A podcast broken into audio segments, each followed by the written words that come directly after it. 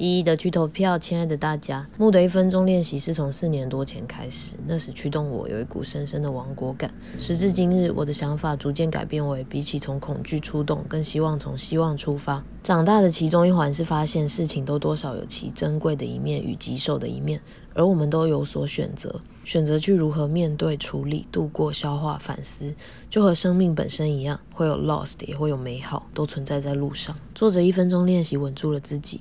也让我串联到许多人，收到了回馈。我想谢谢这个 podcast，它不是我独自创造出来的，其中有着好多人的意识与境遇。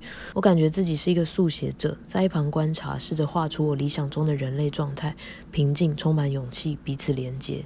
接下来我会继续分享过去两年来我专注的主题，大抵围绕着关系，可能不再是如从前适用于所有人。不过我想试着更深入地去指认。祝大家越来越好，彼此共好。Love and peace.